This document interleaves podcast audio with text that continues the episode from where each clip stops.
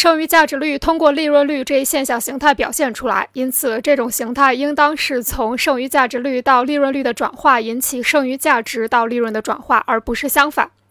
剩余价值率之所以转化成利润率，是因为资本家的生产目的是将成本是是因为资本家的生产目的是将本求利。他们衡量获利的大小，不是以利润和可变资本的比率为尺度，而是用利润和总资本的比率来衡量，即并非取决于剩余价值率，而是利润率。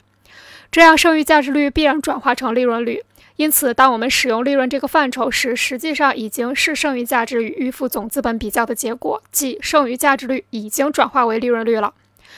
同时，在计算利润量的大小时，又总是以一个既定的利润率为基础，所以剩余价值率转化成利润率是剩余价值转化为利润的前提和基础。剩余价值的转化意味着它与可变资本不再有联系，而是被看作全部预付资本的产物。这样，利润和全部预付资本之间便有了一个比率——利润率。利润率是剩余价值额与全部预付资本额的比率。如果用小 p 撇儿来表示利润率，大 C 表示预付总资本，利润率的计算公式就可以表示成 P 撇等于 M 除以大 C，P 撇等于小 m 除以大 C。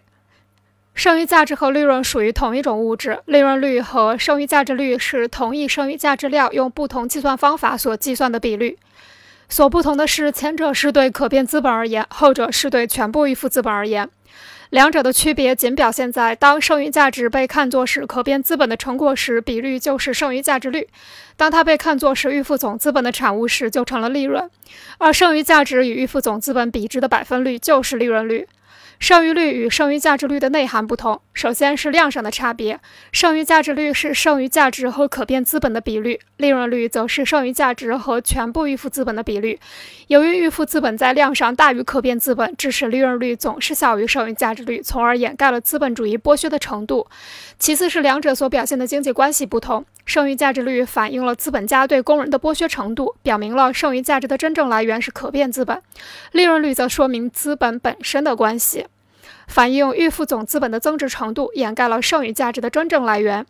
总之，剩余价值和利润是内容和形式的关系，前者是后者的本质，后者是前者的转化形式。同样，利润率也是剩余价值率的转化形式，后者是前者的本质，前者是后者的表现形式。